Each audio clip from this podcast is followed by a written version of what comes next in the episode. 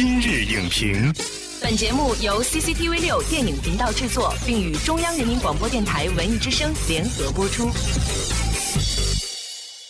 品头论足话电影，今日就评八分钟。大家好，欢迎收听文艺之声今日影评，我是主持人姚淼。如果问超级英雄中谁换届最多，答案一定是蜘蛛侠。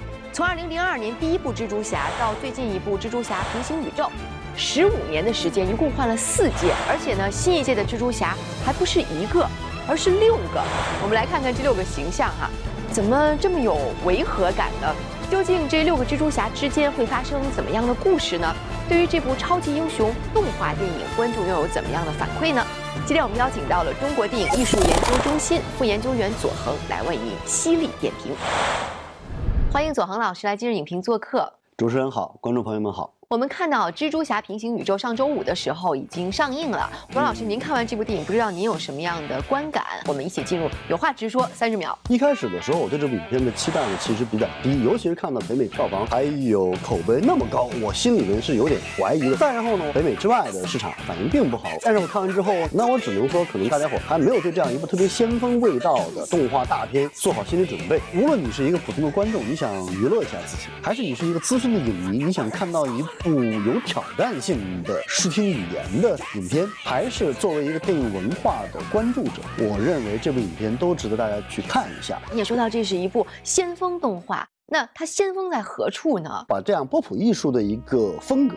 拿来看这部影片的话，我觉得特别合适。波普艺术呢，实际上是上个世纪的时候呢，出现在美国还有欧洲的一个流派。它主要的特点呢，就是用一些比较先锋的手法，把日常生活当中大众耳熟能详的一些视觉听觉的元素给你改头换面。它完全跳出了大众对于以往的蜘蛛侠漫画、蜘蛛侠大电影的这样一种想象。它的用色非常的大胆，它的造型上边也非常的脑洞大开。把你非常熟悉的一种视觉经验一下变得新鲜、刺激了起来。I can't do this yet. Everybody knows that the best way to learn is under intense, life-threatening pressure. 影片的特别之处呢，它是出现了平行宇宙中的六个蜘蛛侠，这也是第一次在电影当中出现了多个同类超级英雄。为什么会选择蜘蛛侠来作为多个超级英雄同时出现的第一个载体呢？我觉得可能要从两个角度来理解这件事儿。一个呢，就是我们知道蜘蛛侠的版权是在索尼哥伦比亚手里，而漫威的这种版权呢，它又会产生一个交集，是两家合作的一个结果，就是我们各自让渡一部分权利给对。方，然后我们打造一个更大的蛋糕出来。另外，我觉得还有一点比较关键的呢，这就要回复到动漫的初心上边去了。因为蜘蛛侠这个形象，他是斯坦李先生本人特别钟爱的一个角色，邻家男孩，而且还带点调皮，有点小技能，有时候还贱贱的。然后呢，还在情窦初开的一个状态，而且还有跟长辈的一个关系的交融。这一切，大伙看起来说，它就是一个美国家庭的故事。在诞生之初就获得了那么多美国青少年的。喜爱，因为它更加接地气。这部影片的主人公呢，首先我们看到说他的肤色变了，他是一个黑人，同时呢他还住到布鲁克林，这点又很相似。还有这个小孩子有一个特点，就是他骨子里边他有点比较拒绝上流社会，他不愿意去精英学校，他更希望自己留在布鲁克林的那样一个平民学校里边。嗯，这个肯定拉近今天很多美国观众的一个距离感。I want to hear it. Look at this place. Dad, I love you. Dad, I love you. That's a copy. 这次在平行宇宙的设定当中呢，是出现了六位蜘蛛侠，他每一位都带有。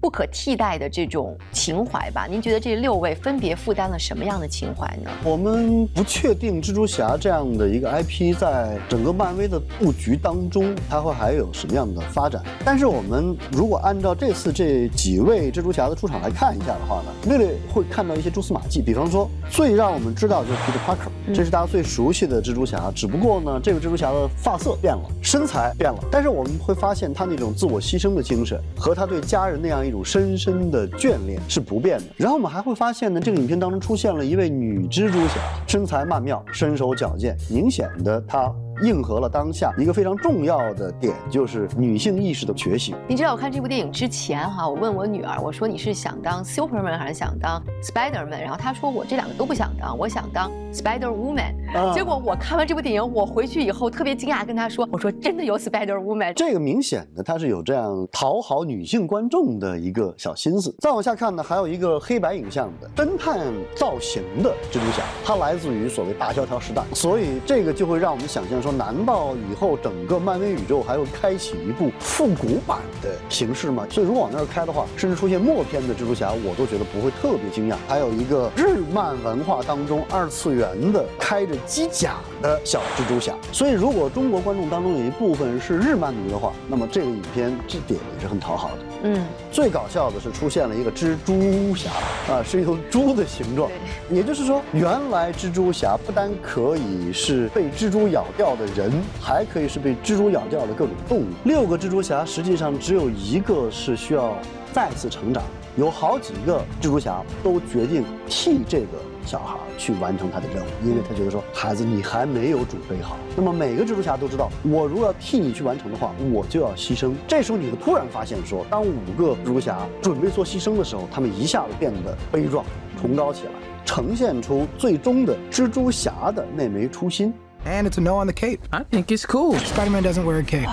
那在这个动画电影方面呢，索尼似乎跟漫威就找到了这样的契合点。同时呢，在这部电影当中，我们还看到了日本漫画的元素哈。您如何来评价他们这种多种动画元素的合体呢？这几年呢，我们会发现美国的很多大制作影片当中，日本的元素出现是频次比较高。确实，几年前很难想象这两种风格的动漫能够不违和的出现在一起。那么现在看呢，似乎是可以找到一种办法来解决这个难题的。就曾经我们觉得他们都很棒，但是是两个世界的。对，而且往回翻，我们会发现说，哦，原来当年的影片《环太平洋》当中出现了日本机甲和美国特种兵战士的结合体。《超能陆战队》里边，我们会看到一个城市，它既像旧金山，又像东京，连那个城市的名字都是两者的一个合体。而我们的问题是，其实日本也是属于东亚文化圈。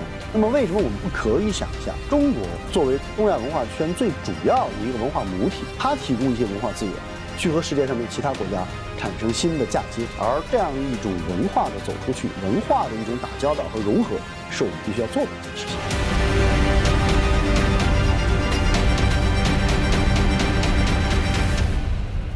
感谢总恒老师的精彩分析。蜘蛛侠平行宇宙在故事和文化版图上跳出了舒适区，大胆的去链接他国文化，为超级英雄电影开启了一个多元宇宙空间，让创作者在其中肆意的挥洒创意。即便是市场存在接受度的问题，但是这样的尝试还是应该给予肯定。我们也期待未来超级英雄动画电影能够带来更多有趣又有意味的作品。本栏目视频内容，请关注 CCTV 六电影频道，周一到周五每晚十点档《今日影评》。